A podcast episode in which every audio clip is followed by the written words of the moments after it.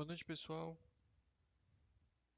Aqueles que já estão presentes, se possível, confirmar se o som e a imagem estão adequadas.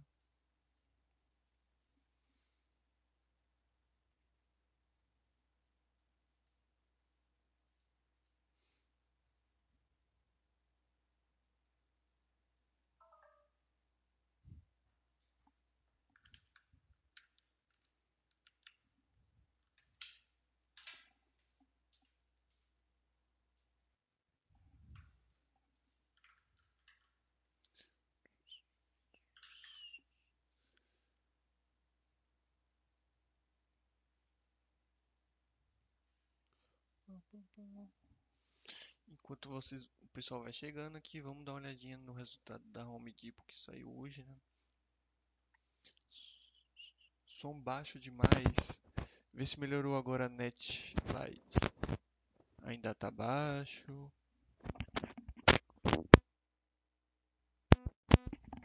Vê se tá melhor ou ainda não tá tão bom.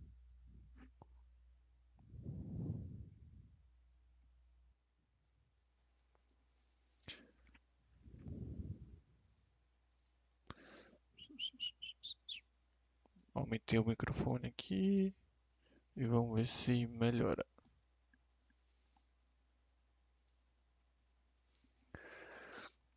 Como eu tava falando, vamos dar uma olhadinha no resultado da Home Depot, que, que saiu hoje. né?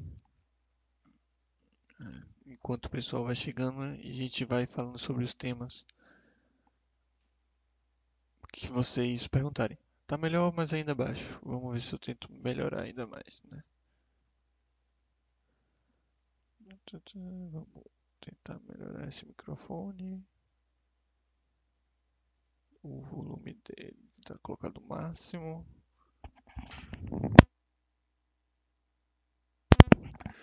Aí, vê se ainda tá ruim, tá meio baixo. Eu coloquei o mais próximo da boca possível.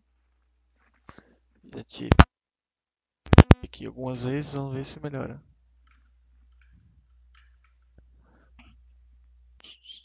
Deixa eu ver se eu consigo melhorar aqui.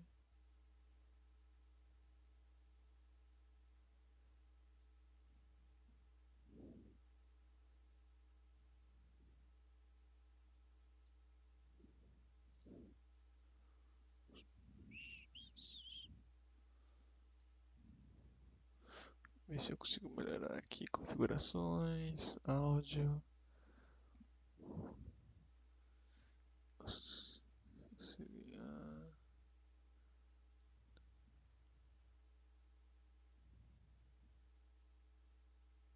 Ah, não sei o que pode estar acontecendo. Vê se melhorou agora ou se ainda está muito baixo.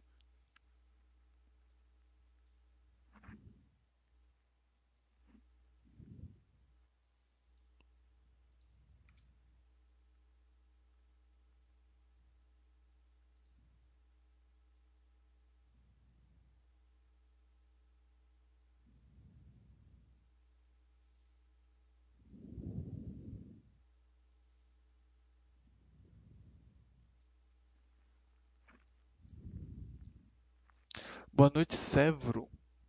Presente aí no chat.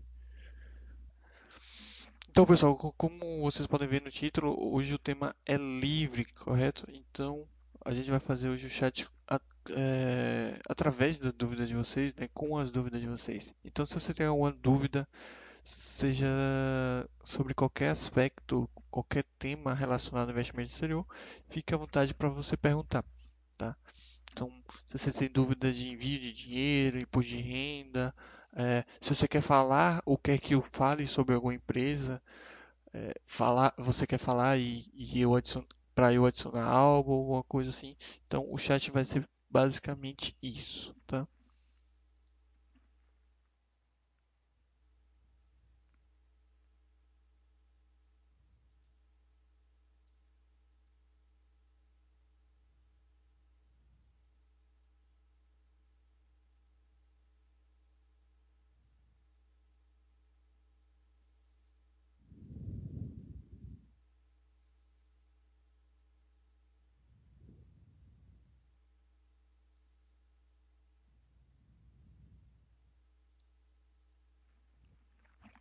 Enquanto vocês vão pensando aí, postando alguma dúvida, eu vou continuar aqui olhando e falando com vocês, né, discutindo com vocês o resultado da Home Depot. Né.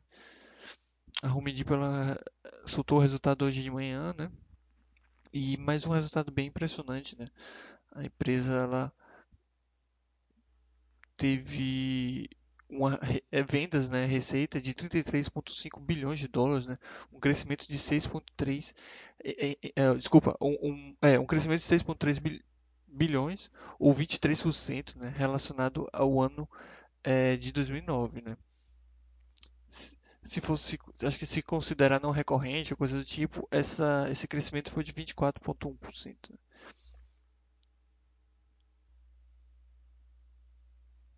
Então, número bem interessante, ainda mais se tratando de um ano de pandemia. Né? A empresa também aumentou seus lucros, né? 3,4 bilhões de lucro, ou 3,18 dólares por ação. E no ano passado, no mesmo período, foi de 2,8 bilhões de, de, dólares, ou 2,53. Também um crescimento é, de mais de 25%, né? De um ano para o outro no trimestre. Né? Então, como o próprio, é, acho que o CEO da empresa falou aqui, né, no, nesse parágrafo, é um resultado trimestral bem absurdo, bem, bem interessante da empresa.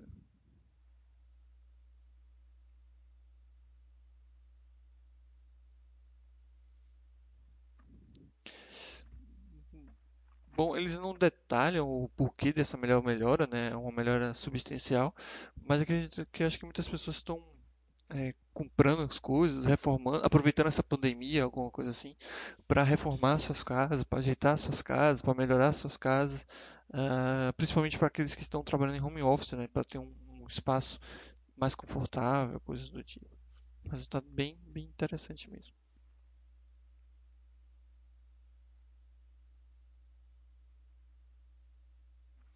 E a empresa, ela, acho que recentemente ela divulgou, deixa eu fechar aqui,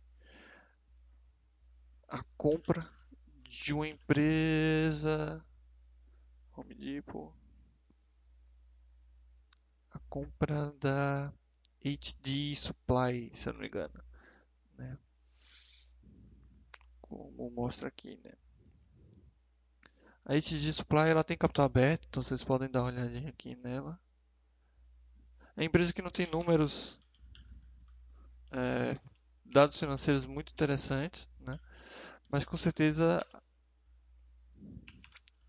a Home Depot viu alguma coisa na empresa. Né? Então a empresa de. Deixa eu ver aqui o valor dela. Quase 7 bilhões de dólares de valor de mercado. Né? Então a empresa grande, né? A gente pode falar. É, é seria médio porte para de capital aberto, né? Mas grande para a gente, né? Interessante. E a empresa que ela é, é distribuidora, né? De material de construção, ou seja, faz todo sentido essa aquisição. Eles, não sei se eles falaram o preço que vão pagar.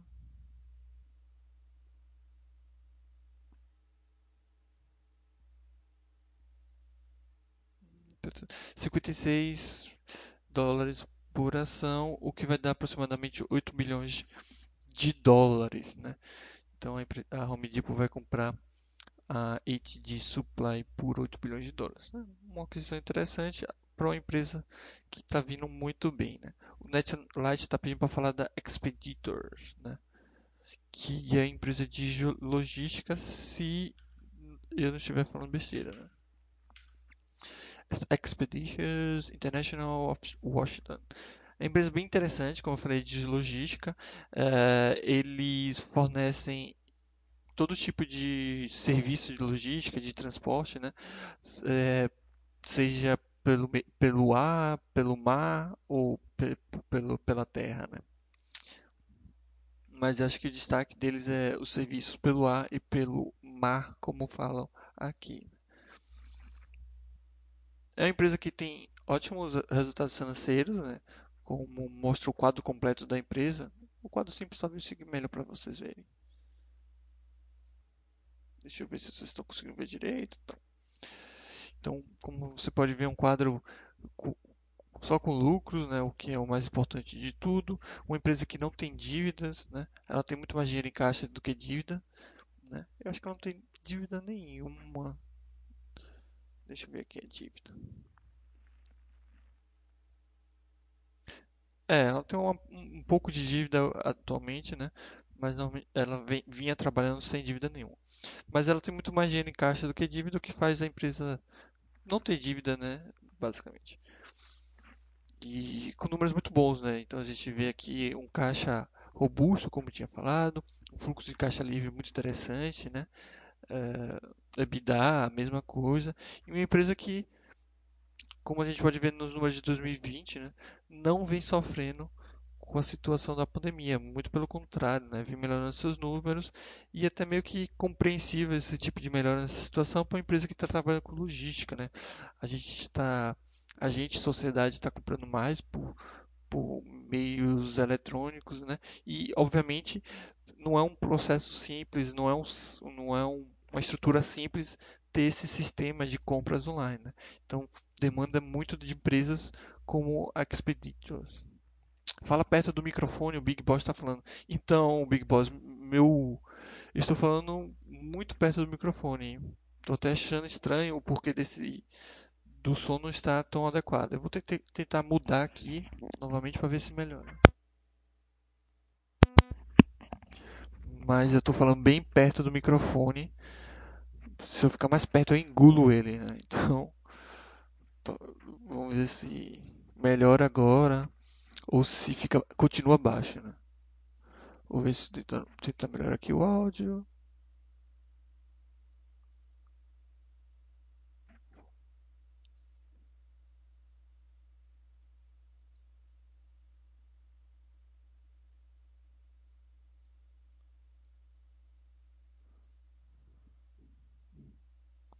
É, tá bem próximo da boca aqui e eu acho que melhorou, mas confirme aí pra, pra mim.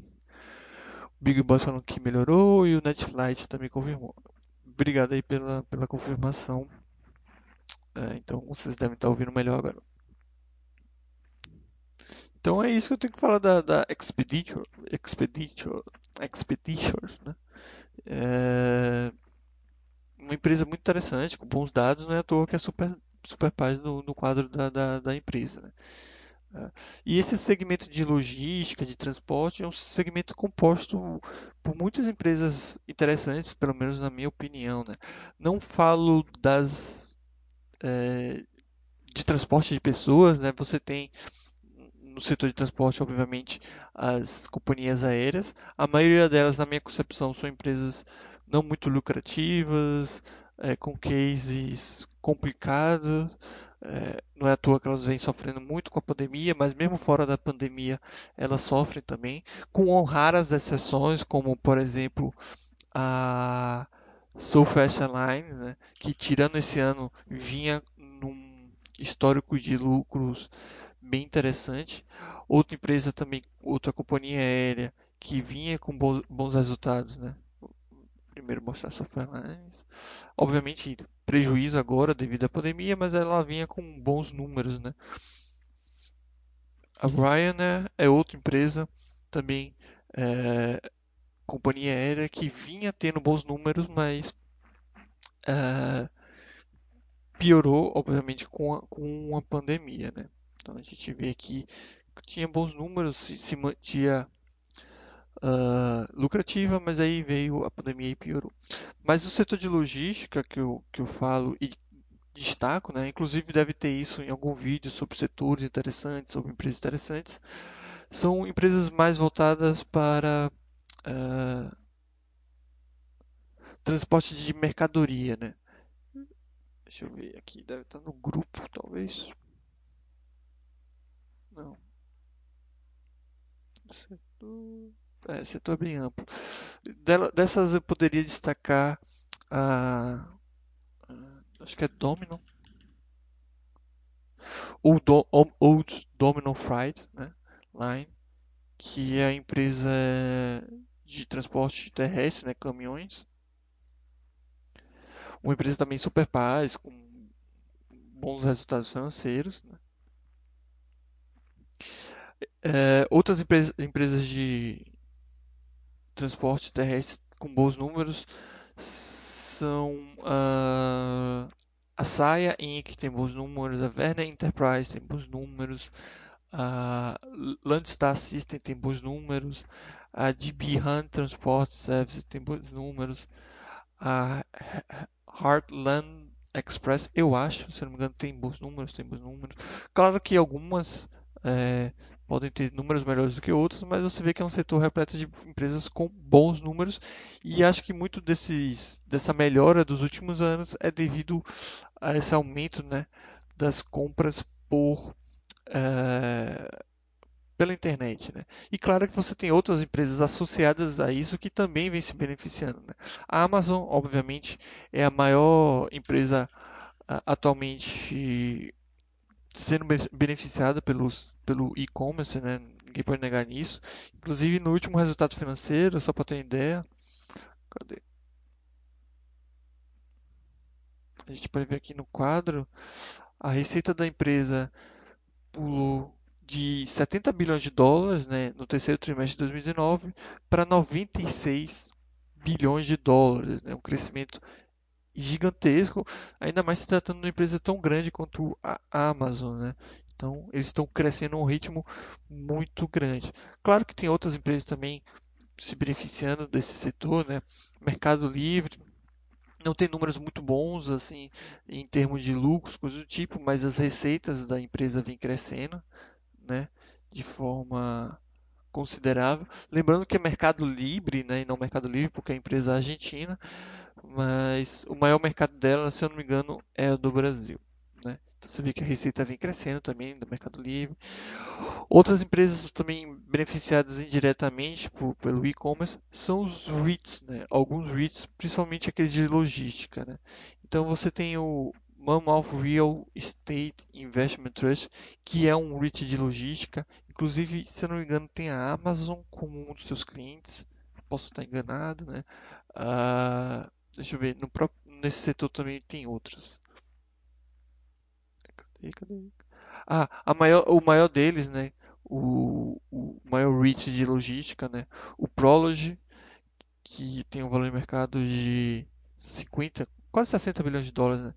é, também vem sendo muito beneficiado por esse crescimento. Né? Então, por exemplo, se você entra no site da Prologis, olha como é interessante, na verdade IR, né? que é inglês. Aqui eu acho que eles mostram os clientes. Cadê? Cadê? Cadê? Cadê? Cadê? Learn more.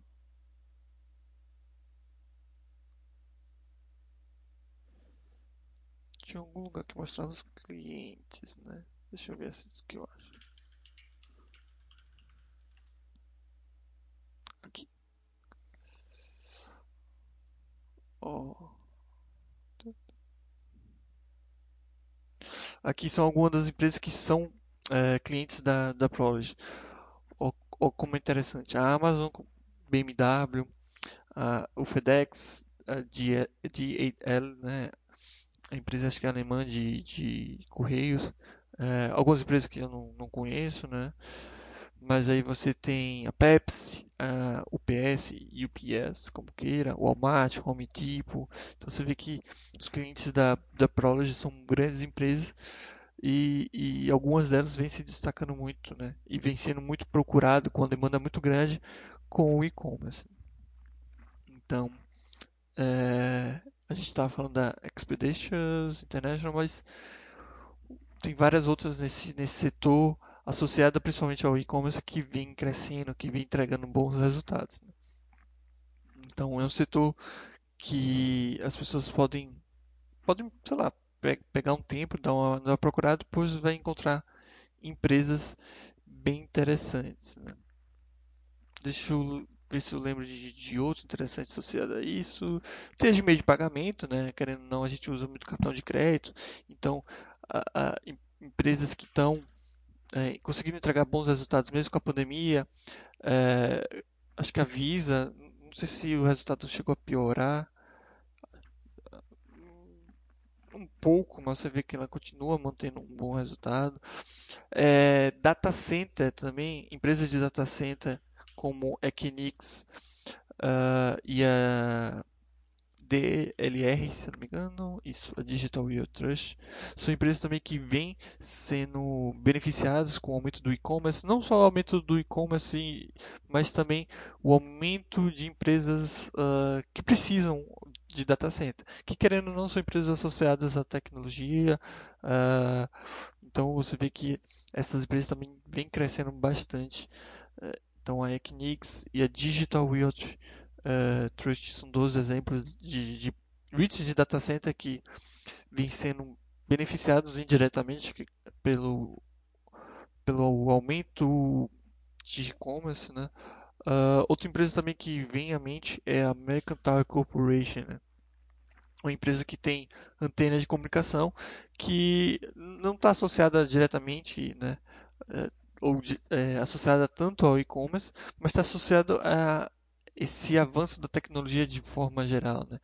Uh, especialmente ao, o, no caso do uso dos celulares, já que as antenas de comunicação são utilizadas bastante para esse fim. O está perguntando, boa noite. Aqui no Brasil, REITs são tratados como estoques em termos fiscais. Aqui no Brasil, REITs são tratados como estoques em termos fiscais. Buffalo, eu não entendi a sua pergunta. Você está falando dos FIIs? É, ou, você está perguntando se o tratamento é igual das stocks, é, tanto para estoque quanto para os REITs em termos do imposto de renda.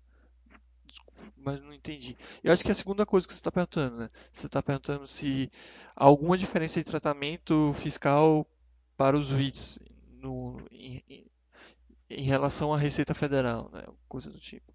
Uh, vou responder sabe, pensando se tratar da segunda opção, mas se for a outra, pode falar dos outros. É, é a mesma coisa, é porque não há uma diferenciação nem nos Estados Unidos, nem aqui. É o mesmo ativo. REITs, eles são estoques. Uh, a gente separa no site e, e, e no Basta System apenas como uma forma de, educativa. Por quê? Porque o que são os REITs? Os REITs nada mais são do que empresas financeiras. Tá? Então, a gente poderia colocar, não separar eles e deixar no âmbito financeiro, no setor financeiro das estoques. Acontece que você vai ter uma empresa que está muito associada ao mercado imobiliário junto com a Visa, junto com a Mastercard, o que não faz muito sentido. Né? Então, por ter esse case diferenciado, mas não uma estrutura diferenciada, a gente acaba separando mais por mostrar, ó, existe esse tipo de investimento, tá? Então, tanto que quando você entrar na sua corretora para comprar um ativo, não há uma aba é, separada, não há uma distinção, não há uma separação entre estoques e REITs. São tudo estoques, são tudo ações, são tudo empresas de capital aberto. E, e também até mesmo a estrutura é parecida. Tá? Qual a diferença dos REITs, para os estoques no caso? É o tratamento fiscal que é dado como empresa nos Estados Unidos. Então, os Estados Unidos ele faz basicamente isso. Ó, você não vai pagar é, imposto de renda, certo? E com isso faz com, com que a empresa, né, mais empresas surjam para investir no mercado imobiliário. Então você não paga imposto de renda, mas você investe no mercado imobiliário.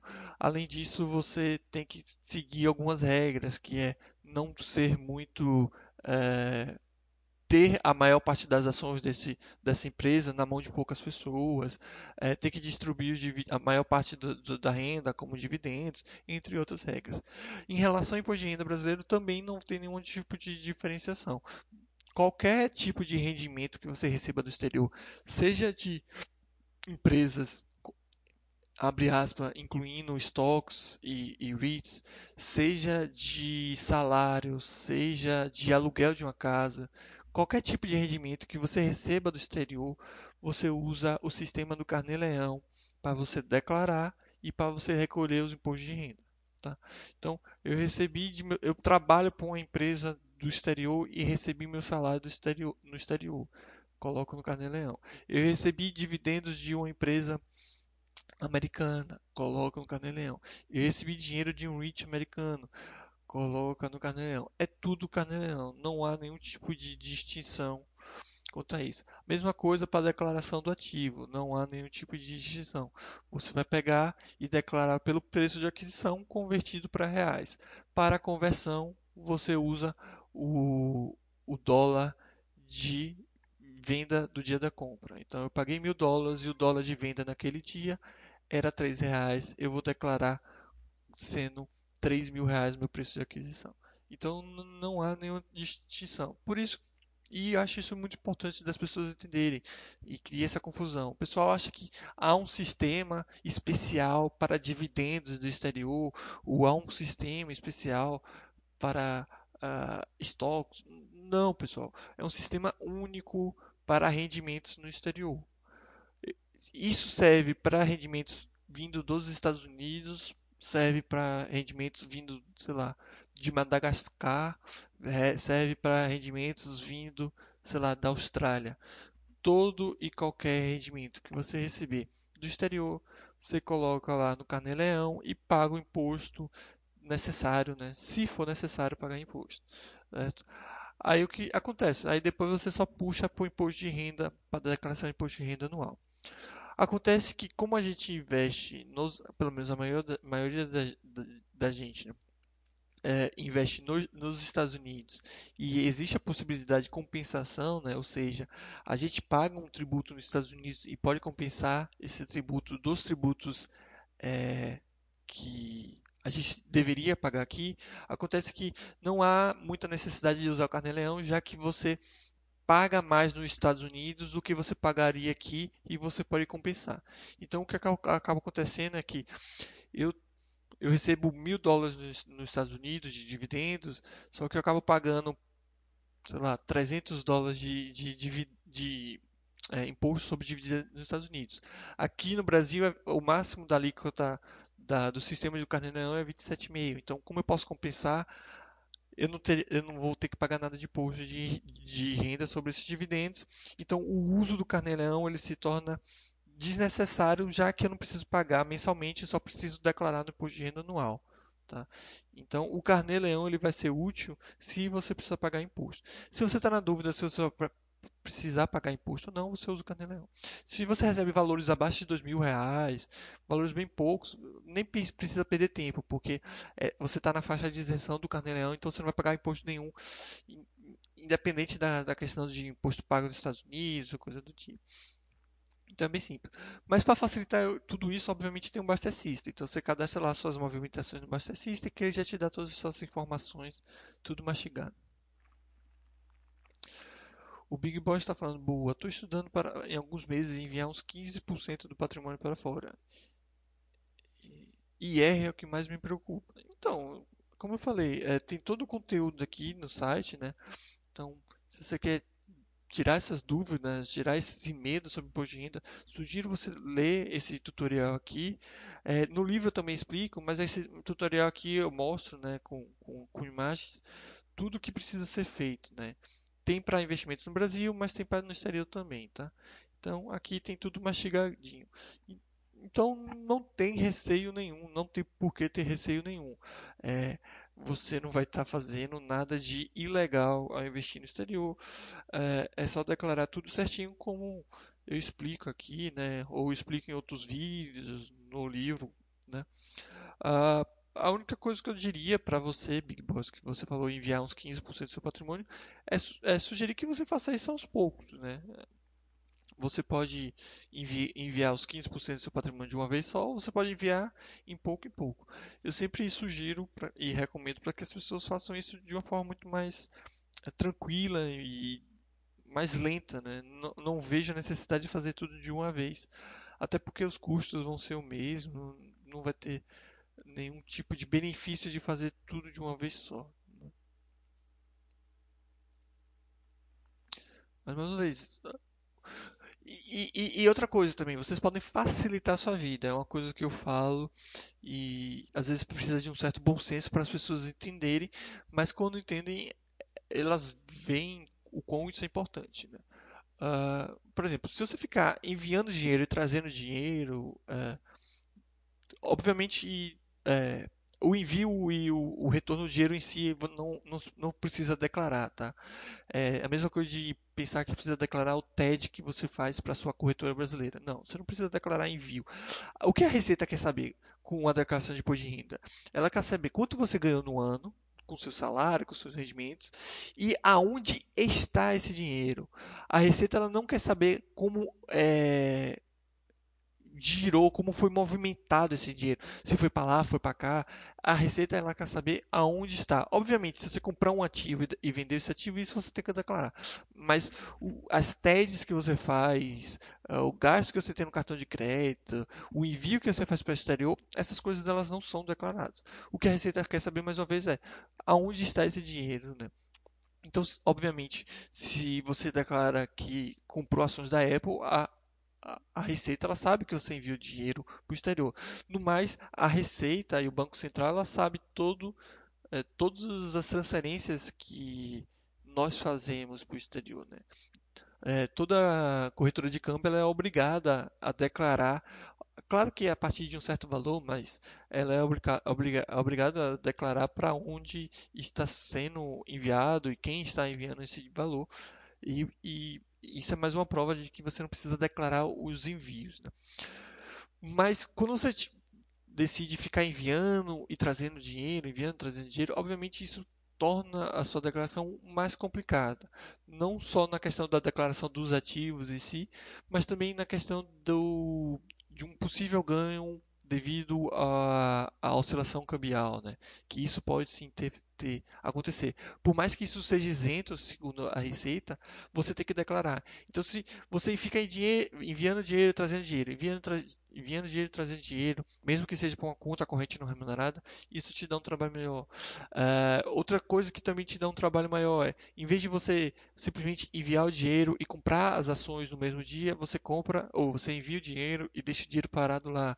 Isso te, também te dá um trabalho maior. Então, minha sugestão sempre é, enviou o dinheiro, compra no mesmo dia, tenta gastar uma, o maior, a maior quantidade de dinheiro possível. Então, eu enviei mil dólares, se eu, se eu conseguir gastar os mil dólares, melhor ainda. Deixa o saldo bem pequeno, né? até porque a necessidade de declarar um saldo de, um, de uma conta em corretora, uh, seja no Brasil ou no exterior, é de 130 reais. Então, se você deixa um valor abaixo disso, nem há essa necessidade de declarar, apesar de que você pode declarar se você quiser, obviamente. Então, é, é sempre bom ter um bom senso. Então, aqueles que fazem o, o processo mais simples, é, mais tranquilo, é, sem muitas invenções, vai ter uma facilidade maior nas suas declarações. E, obviamente, que isso vale para operações mais completas. Né? Ah, eu vou alugar minhas ações para ganhar um tiquinho. Algumas corretoras permitem isso, não sei se para não residentes, mas algumas corretoras permitem isso. E obviamente que é um processo pouco mais complicado. É, na verdade, não mais complicado, mas é um processo, processo, adicional que você vai ter que fazer em relação ao seu imposto de renda. É, a mesma coisa com opções, day trade, essas coisas. Então, o ideal, mais uma vez, é fazer o básico, que aí você, além de, de não perder dinheiro com, com, com esses com essas operações, que normalmente muita gente perde dinheiro, você também facilita a sua vida em relação ao imposto de renda. Né? O mestre ancião dando boa noite aqui em cima, boa noite. Então, é isso. O sistema de imposto de renda, o processo de imposto de renda é bem tranquilo. Mais uma vez, se vocês colocarem, no, eu vou até mostrar aqui no Master System, né? Obviamente eu vou mostrar uma carteira teste que não é minha, então não tem por que achar que é minha. E mesmo que fosse, também não tem nenhum motivo de achar que as empresas que eu escolho são boas. Mas o que eu queria mostrar é a questão de, da ferramenta de imposto de renda. Né? Então, como vocês podem ver aqui no Buster System, para quem não conhece, é, ele te dá tudo de mastigado, tá vendo? A, a, tanto para as ações brasileiras quanto as ações né, no exterior. Tudo mastigado em relação ao que você precisa declarar no imposto de renda, né? seja para a parte de bens e direitos, seja para rendimentos, né?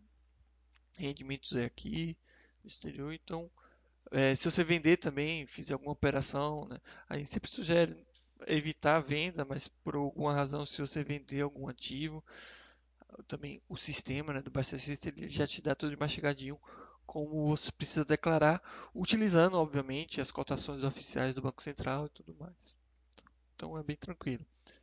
Mas tem, outros, tem, tem outras formas também. É, além da, da, questão da facilidade do Buster System, vocês também têm à disposição, de, à disposição de vocês vários conteúdos. Eu mostrei o tutorial lá, mas tem o livro, o, Investidor Global, que explica um pouquinho, explica bastante, na verdade, a questão de imposto de renda.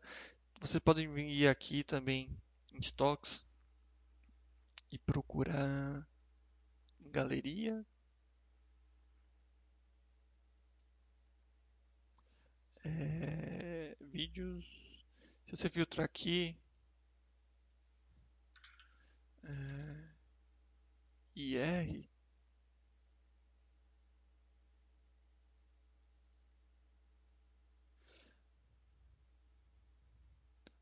Aí você encontra vários vídeos que eu explico as ferramentas do Buster System e, obviamente, os processos também para declarar.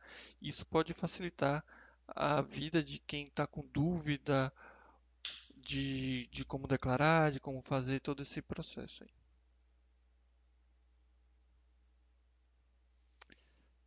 Tem vários vídeos aqui, é só procurar. Acho que se procurar imposto de renda, talvez ache ainda mais. Porque aí pode estar no título. Né?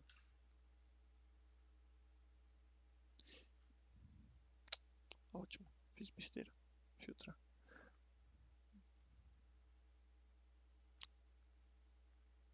Eu procurei, cadê?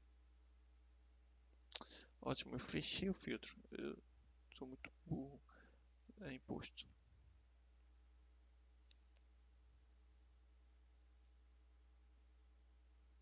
Tema livre, tal, tal, tal.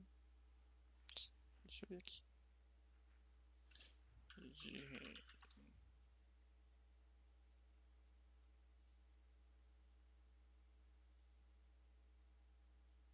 É, melhor procurar com IR mesmo. Mas, enfim, tem vários vídeos aí sobre esse assunto. Então, mais uma vez, não tem nenhum motivo para se preocupar. É, obviamente, tem que ler, tem, tem que entender o processo, mas não tem nenhum motivo de fato para se preocupar quanto a isso. Tá? Outras dúvidas, pessoal? Uh, Alguém tem mais dúvidas sobre investimento exterior? Alguma empresa que quer que eu fale, algo do tipo?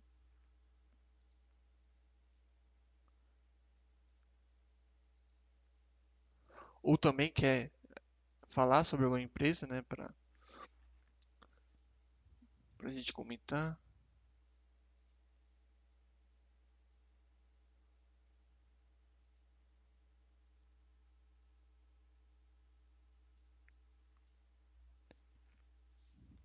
Deixa eu ver se alguém perguntou alguma coisa que eu pulei.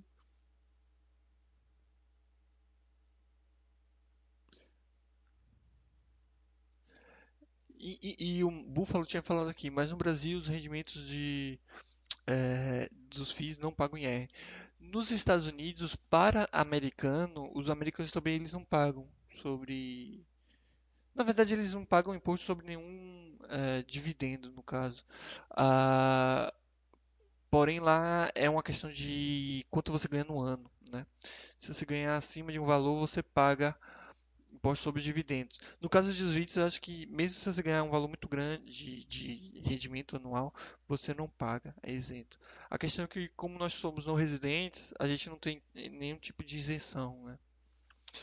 O Zé Bedeu está falando o Sunset Clause. Pode falar um pouco? Claro, Bom, uh, antes de falar do Sunset Clause, eu tenho que falar do Dual, share, dual Class Share. Né? O que é o Dual Class Share? Né? Uh, algumas empresas, como acho que a mais conhecida com esse tipo de estrutura, né, é, possui um, um, uma estrutura acionária que é composta não só é, por uma única ação, e sim por duas ou mais ações. Essa estrutura é conhecida como a Dual Class Share.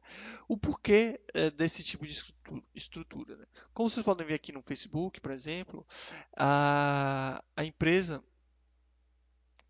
Cadê? Deixa eu. É, A empresa ela tem duas classes de ações, né? Muitas pessoas confundem esse tipo de coisa e falam que uma ação é, é preferencial, outra ordinária. Não, pessoal. Isso, é, na dual class share, é, a, a, gente está falando de ações ordinárias, né? Mais de um tipo de, de ações mais de um tipo de ações ordinárias.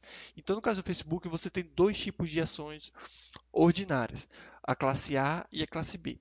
No caso, a classe A é a que todo mundo pode comprar, né, que tem o ticker de FB e tem direito a um, um, um, um voto. Já a classe B, que ela não é listada, ela tem direito a 10 votos é, de início isso pode soar muito injusto e muitas pessoas se sentem é, desconfortável de, de ter ação de uma empresa com esse tipo de estrutura, o que é aceitável e tem o seu é, tem sua justificativa, né? A questão é que esse tipo de, de situação é uma forma de evitar interferências na empresa. Então, no caso do Facebook, é nítido que a a estrutura é para manter o Mark Zuckerberg e, quem, e os outros donos do Facebook como sendo os donos do Facebook, como sendo aqueles que vão gerir e decidir para o Facebook. Eles não querem ter a possibilidade de perder essa, essa, essa posição, né?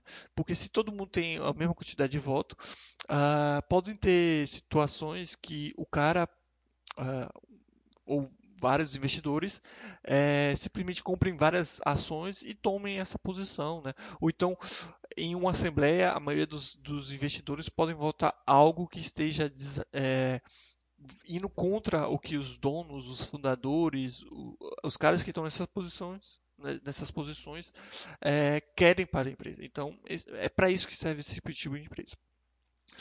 Algumas empresas, então vamos falar agora do Sunset Clause, né? Algumas empresas como, acho que é a Veva System, se não estiver enganado, possuem essa, esse tipo de estrutura, porém, o que, que eles fazem? Eles decidem que essa estrutura ela não, ela não vai ser permanente, e sim vai ser uma é, estrutura provisória, ou seja, o, a, a, o Sunset Clause ele fala que em tal data esse sistema de dual class share vai acabar e assim todo mundo vai passar a ter a mesma tipo de, de, de, de ação ordinária. Então, basicamente é isso.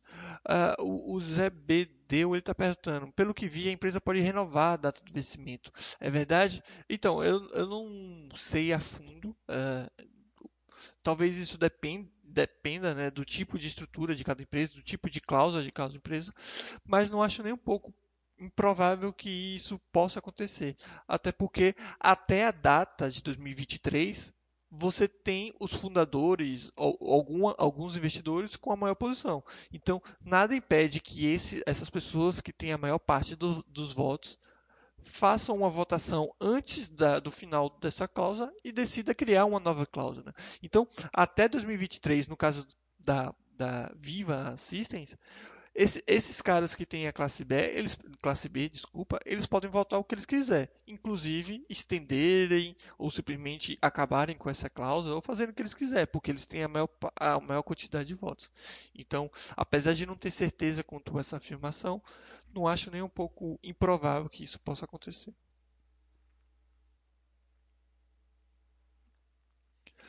Uh, Buffalo, posso insistir na questão do imposto de renda? Pode. É, nas compras que fiz desse mês, eu deveria registrar minhas aquisições com o câmbio do último dia útil da segunda semana do mês anterior, correto? Não. Quando verifiquei no System, aparentemente essa não foi a cotação que o sistema usou. Fiz algo correto? Não. Quer dizer, fez. Você não entendeu o que deve ser feito. Isso que você fez de errado. Uh, a cotação do último dia útil da segunda semana do mês anterior é em relação aos dividendos que você recebe. Não tem nada a ver as aquisições que você fez. As aquisições que você fez, elas são convertidas pelo preço, pelo câmbio de venda, né, do dia da compra. Então, se você comprar, se, se você comprou uma ação hoje por uh, ah, 100 dólares e a cotação de hoje está 5,60, você vai colocar lá Quer dizer, você coloca no Buster System né, é, por quanto você comprou por 100 dólares e o Buster System vai converter corretamente por dólar de 5,60. Não tem nada a ver com a cotação de, do último dia útil da, da, segunda semana do mês anterior. Isso é para dividendos. Lembrando que é o, nesse, para, o, para os dividendos é o câmbio de compra. Tá? Então, os dividendos que você recebe ao longo desse mês, você vai converter todos para o câmbio de compra do último dia útil da segunda semana de é, outubro. Né? Já para aquisições, você sempre usa o dólar de venda do dia da aquisição. Então você está confundindo as coisas. E o Buster System faz isso corretamente, né? como eu expliquei.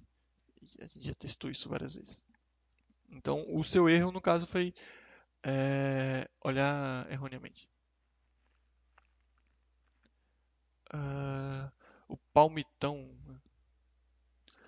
Você poderia comentar sobre a Williams Sonoma? Posso? É... Se eu conseguir escrever certo, né?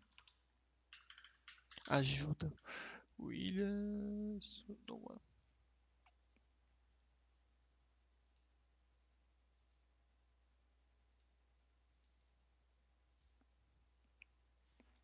Bom, a empresa Super Paz, né, já que atende todos os cachorrinhos aqui.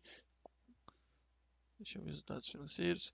Tem bons dados financeiros, né? É, você vê que a empresa que cresce de forma lenta, mas constante, né? Tem mais dinheiro em caixa do que dívida, um, um fluxo de caixa livre relevante, né? Deixa eu ver aqui. Empresa... É, está no, tá no segmento de e-commerce, então essa melhora ela faz sentido. Mas você vê que deve ter uma melhora com esse tipo de coisa, mas você vê que a empresa já vinha trabalhando dessa forma, com bons números, né? mesmo antes desse boom. Então, acho que não tem muito o que falar. Acho é uma empresa muito interessante e, e com bons resultados financeiros. Né? É, talvez teria que ver mais o case, né, para quem quiser e, e fazer questão de colocar na, na carteira, tem que ver mais, né? Mas você vê que é uma empresa uh, que vem vindo muito bem. Acho que, tá, se não me engano, está associada a, a, móveis. Aqui está falando, mas eu não sei se se resume a isso. Deixa eu ver se eu consigo dar uma olhadinha. Mas eu acho que não é só móveis, mas acho que é coisas para casa, enfim. Sei lá, tipo uma Stock americana uma etna americana, até maior do que isso, ou mais ampla do que isso. Mas acho que seria uma boa analogia.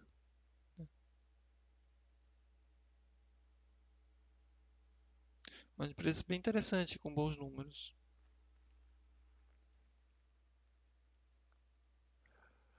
Não precisa pedir desculpa, Buffalo, pela confusão. É. Mas, mas eu dá uma olhadinha no tutorial, dá mais uma lida para não, não, confundir mais. É, mas fica à vontade para perguntar. O SubJCF, poderia comentar um pouco sobre as seguradoras americanas? Sim, uh, a maior delas, né, pelo menos o pessoal considera a maior delas, a Berkshire, né, a Berkshire Hathaway, né, a empresa do Warren Buffett.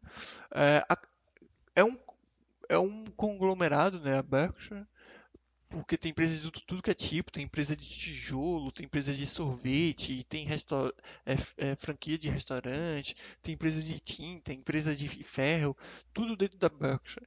Mas uh, acaba sendo considerada empresa seguradora porque as maiores empresas, ou pelo menos as empresas mais relevantes, mais relevantes do do portfólio da empresa são as seguradoras. E tem vários tipos de seguradoras, né? Tem, tem as seguradoras de seguradora de carro, tem a seguradora de uh, saúde, tem empresa de seguros para médico, tem empresa de seguro para aviões, tem bastante coisa no portfólio da Berkshire. Mas você tem várias outras empresas, né? Tem a FAC, que além de ser forte nos Estados Unidos, ela é bem forte no Japão também. É... Tem uma que se destaca, né? É porque aqui não só tem as americanas, a, a, a Aon, a Ion, não sei como fala direito, mas é inglesa, é uma das grandes também. É, a Chubb, Chubb é uma empresa é, da Suíça também tem bons números.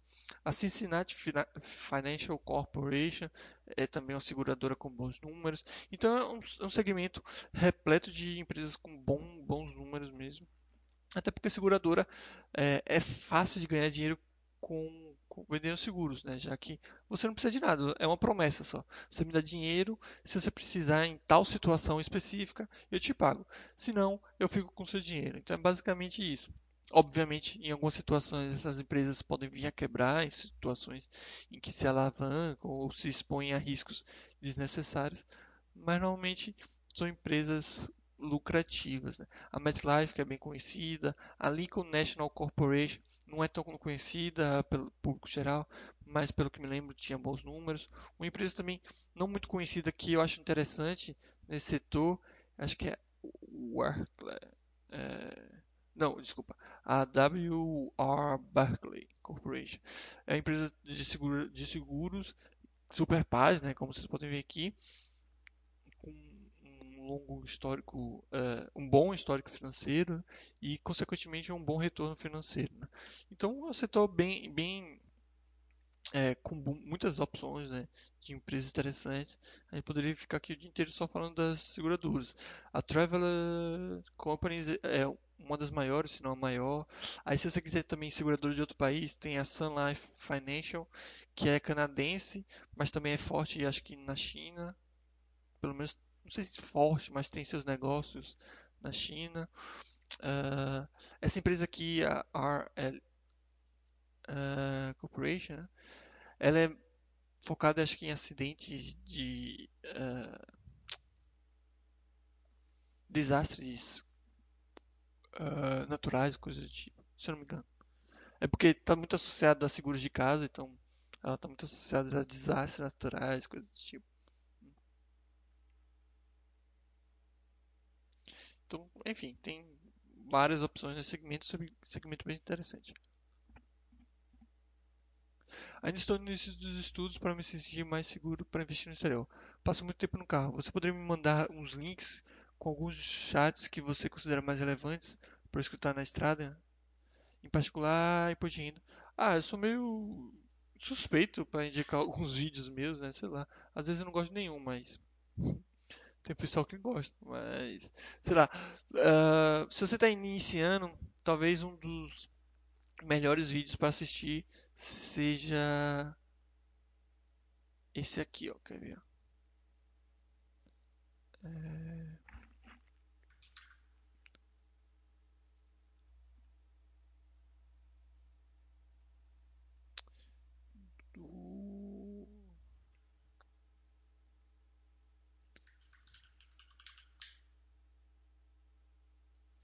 É que eu falo de todo passo a passo, né?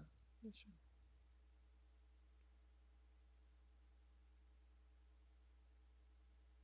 Eu vou achar aqui.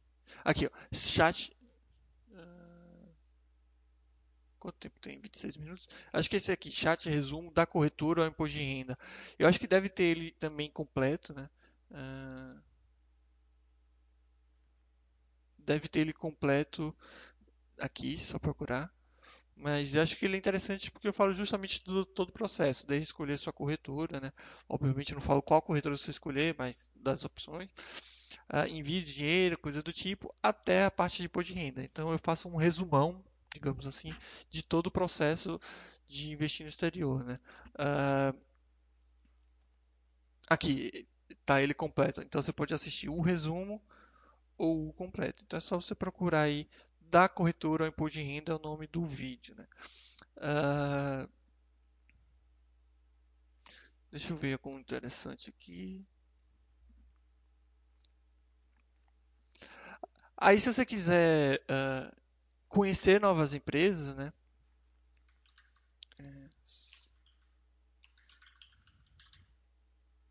Eu sugiro os vídeos que eu fiz com essa temática. Vocês conhecem essas empresas? Acho que são cinco edições, né? Que eu falo de várias empresas interessantes. Lembrando que não estou recomendando, eu não estava, não estou e nem vou recomendar nenhuma empresa. Eu estava citando algumas empresas interessantes que as pessoas, para as pessoas estudarem, conhecerem. Né? O mesmo eu fiz com setores e segmentos, né? Falei de alguns setores, alguns segmentos. Então acho que esses vídeos podem ser interessantes para você assistir e, e, e, conhecer, assim, né? Aumentar o seu espectro de empresas é, que, que você tem algum certo conhecimento no exterior. Uh, acho que seria isso mais, né?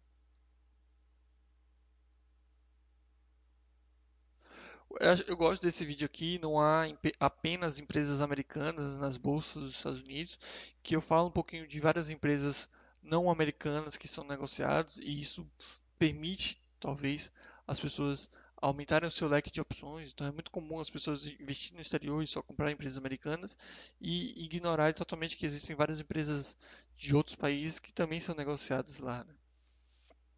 Então talvez, talvez possa ser interessante. Uh, tem vídeos é, específicos né, de algumas empresas e alguns setores, que também pode ser interessante. Mas acho que os principais são, foram, seriam esses que eu falei. Né? Acho que tem o, o curso também, né? É, cursos de aula. No caso meu, cadê aulas particulares?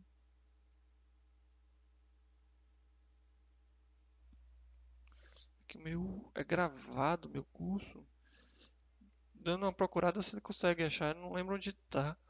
Talvez esteja. Deixa eu procurar aqui cursos e aulas de novo. Talvez seja aqui.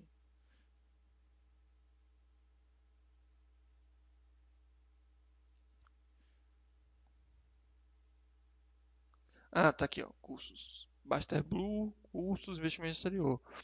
Aí aqui tem os vídeos. É, você consegue baixar também o áudio aqui para você escutar na estrada e talvez isso te ajude de alguma forma. Beleza? Vendi no topo. Gostei do nick. Então é isso, pessoal. Uh, mais alguma dúvida, crítica, sugestão? Vamos já para o final desse chat.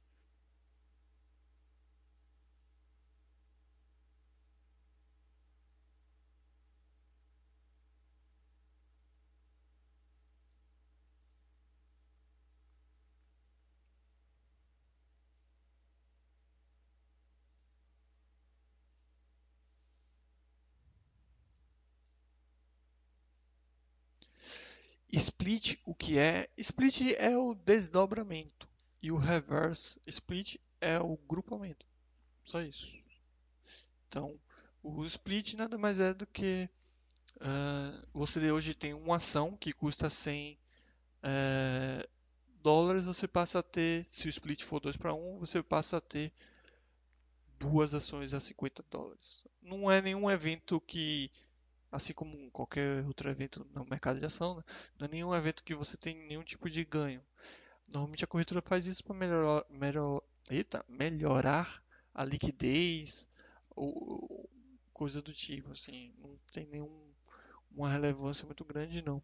Sim, é, na Rolls aconteceu esse mês. Na verdade, a entrega das ações desse desse desdobramento, desse split, ainda vai acontecer. Mas aconteceu já com outras empresas também, pelo menos nos últimos meses, né? Obviamente sempre está acontecendo, mas aconteceu com algumas empresas grandes nos últimos, meses. A Apple fez o desdobramento, o split, uh, e por aí vai. A Rolls, sim, a Rolls fez. É, é que é, na verdade, a, a, a Rollins ela declarou que vai ser 3 para 2, né? Ou seja, a mesma coisa de 1 para 1,5. Mas a cada 3 ações você vai receber é, duas ações.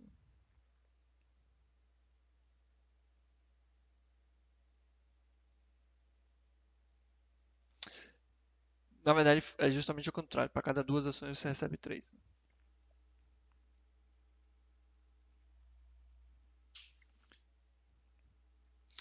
O Vitor Rezeg tá falando que é um mix de banana split bolsa. É quase isso. O Buffalo tá agradecendo aí, me ajudou bastante. Iniciando no exterior e vamos adiante. É, minha sugestão para você, Buffalo, e para qualquer um que esteja iniciando no, nesse investimento exterior é fazer com calma, como eu falei, né? É, vai fazendo com calma, você vai aprendendo isso aos poucos, vai dando, dar uma lida no material que tem sobre de renda para se familiarizar e ficar mais confortável com isso. Mas é, é, é bem tranquilo como você pode, pode, pode perceber, né? O Bomec está apertando, a fração que ficar deixa lá. Então, normalmente nas corretoras grandes você não recebe a fração, você recebe dinheiro, tá? Então, sei lá, eu tenho uma ação, eu não vou receber nenhuma ação adicional, eu recebo essa fração em dinheiro.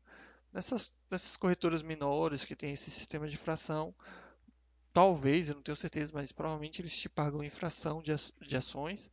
E aí, o, o, que eu sugiro normalmente é completar, né? Eu, eu, particularmente, eu não gosto de nenhuma fração de ação. Na verdade, eu não tenho nenhuma, né? E na minha corretora nem fração de ação tem. Mas se na sua corretora tiver e você receber alguma fração de ação, eu sugiro completar para ficar sempre com números inteiros. Mas essa é uma sugestão minha. O Vitor Rezek está falando para dar uma olhada na Ball, na Ball Corporation. Né? É, é, uma empresa bem interessante, pelo menos eu, eu, considero bem interessante. Seus números não são extraordinários, né, quanto outras empresas, é, mas tem bons números. Uh, tem um certo, uma certa alavancagem, mas eu acho que é necessária para o seu segmento, já que a gente está falando de, de, um segmento que precisa de um é, maquinário pesado, né, fábrica. Inclusive, acho que a Ball Corporation inaugurou ou vai fazer algo do tipo uma nova fábrica aqui no Brasil, né? Mas a Ball, Corporation ela não faz, ela faz basicamente é, embalagens, especificamente latas, né? De refrigerante, aerosol e coisas do tipo, né? Então, se você entrar aqui no, quando você entra no site dela, você consegue ter uma ideia melhor dos seus produtos, né? Mas é isso, é uma empresa bem. E ela é lida nesse, nesse segmento, né? Então, ela faz as, as latas de refrigerante é... e várias outras embalagens, como eu falei, aerosol, né? Copos de alumínio. Acho que tudo que estiver associado a alumínio, ela, ela faz.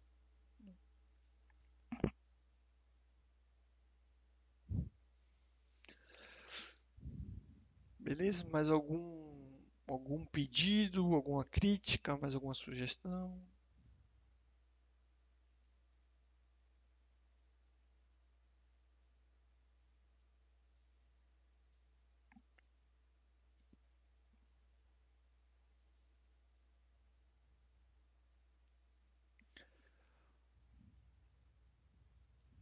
Beleza, vejo que aqui não tem mais nenhuma. Ah, quando fui falar que não ia ter, mas o Johnny Rap botou aqui comentar sobre a AT&T.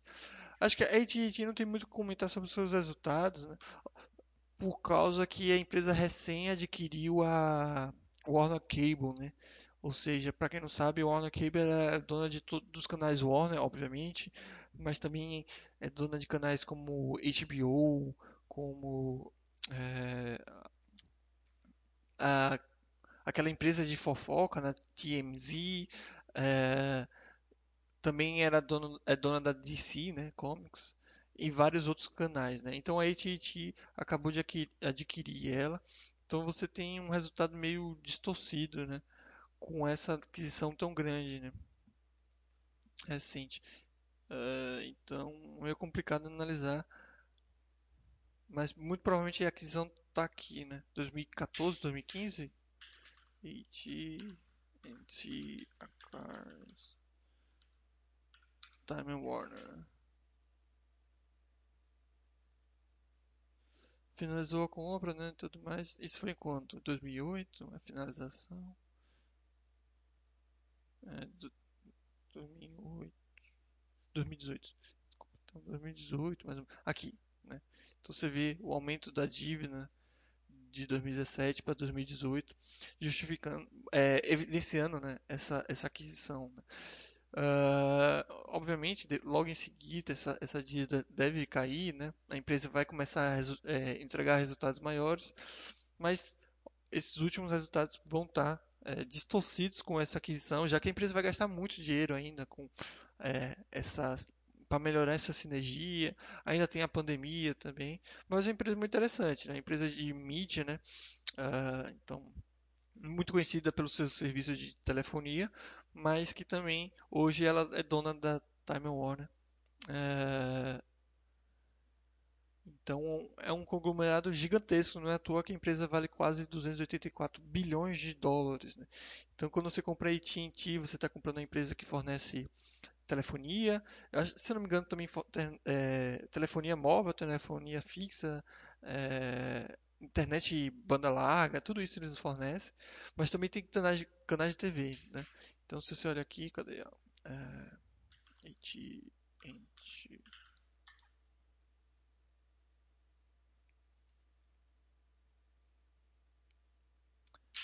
quero ver. Tá. Oh, HT Brands. Aqui, ó. Com a compra da, da Time Warner, a empresa ela é dona agora da HBO, a TBS, que acho que aqui não é forte, mas nos Estados Unidos é forte, a CNN, né? TV de uh, jornalismo, a Turner, a DC Entertainment, que envolve DC Comics e qualquer coisa envolvendo a DC, Warner Bros., que aí você tem é, desde jogos de videogame uh, até os filmes, né? Com vários filmes muito famosos, né? Os parques de diversões também. Se bem que os parques é da Universal, que se não me engano é da Comcast. Universal Studios.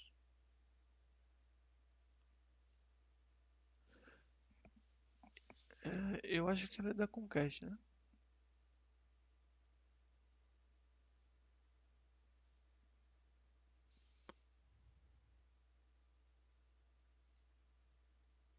É, é, quem é dono é NBC e NBC é da Comcast, isso.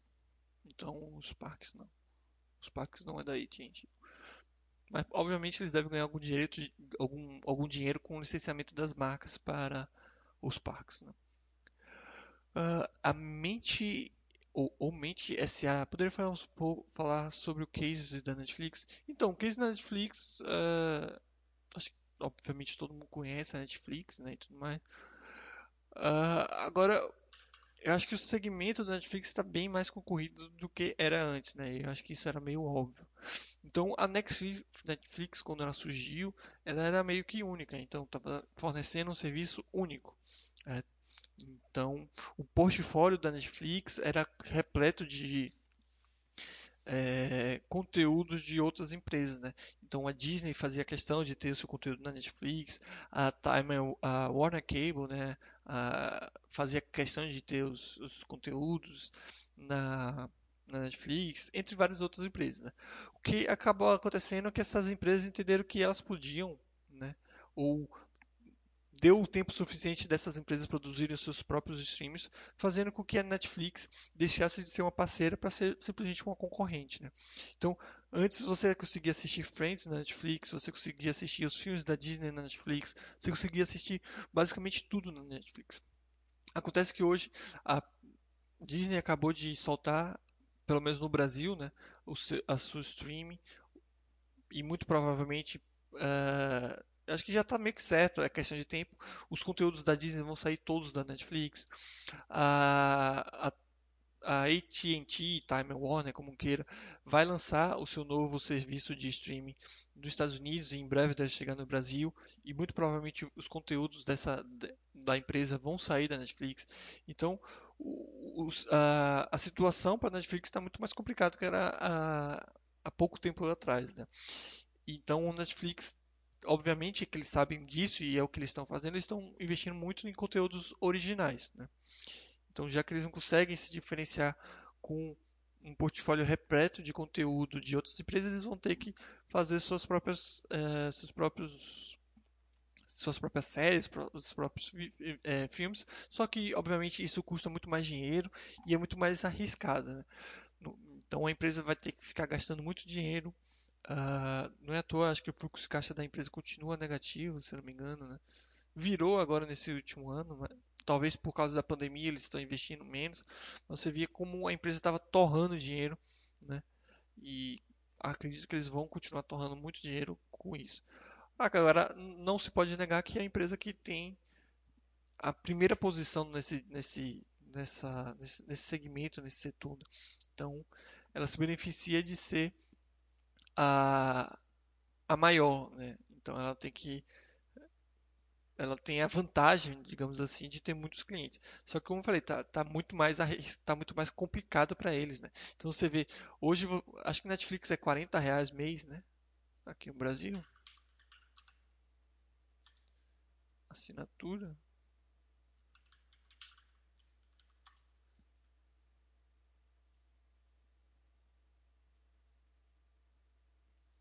Veja nossos planos. É 21,90, né? É, mas se você quiser o prêmio, é 45,90, né? Você vê que, pô, o padrão pelo menos é o necessário, já que você quer é, ter pelo menos uma resolução de 1020, 1080. Então você vê 32,90. Se você pega a Amazon Prime, você consegue ter o Prime por Prime Video, né? Só tendo o Amazon Prime que custa 10 reais, eu acho, né? Até mais barato se você pagar o anual. Né? A Disney tá vindo, acho que um pacote custando uns acho que é menos de 20, se não me engano.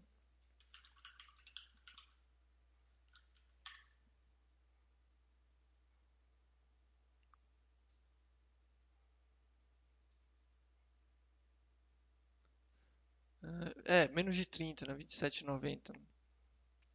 É, se você pagar um anual fica mais barato.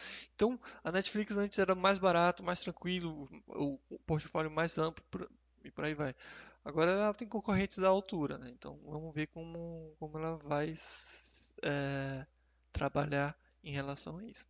Mas obviamente que continua uma empresa bilionária, continua uma empresa com bons resultados financeiros é, e crescendo bastante. Né? Então não sabemos como vai ficar, mas o, setor está mais concorrido. Mas obviamente eles sabem disso e eles vão trabalhar em relação a isso. Beleza, pessoal. Veja aqui que não tem mais nenhuma dúvida. Também está no meu horário. Acho que hoje ainda tem vídeo, ainda tem chat, se eu não me engano, do Thiago, é, programador, né? Então eu já vou me despedir. Agradecer aí todo mundo que esteve presente. Obrigadão aí por estar presente. Espero realmente que tenha sido valioso esse chat para vocês e desejar uma ótima noite, uma ótima semana para todos. Valeu, abraço.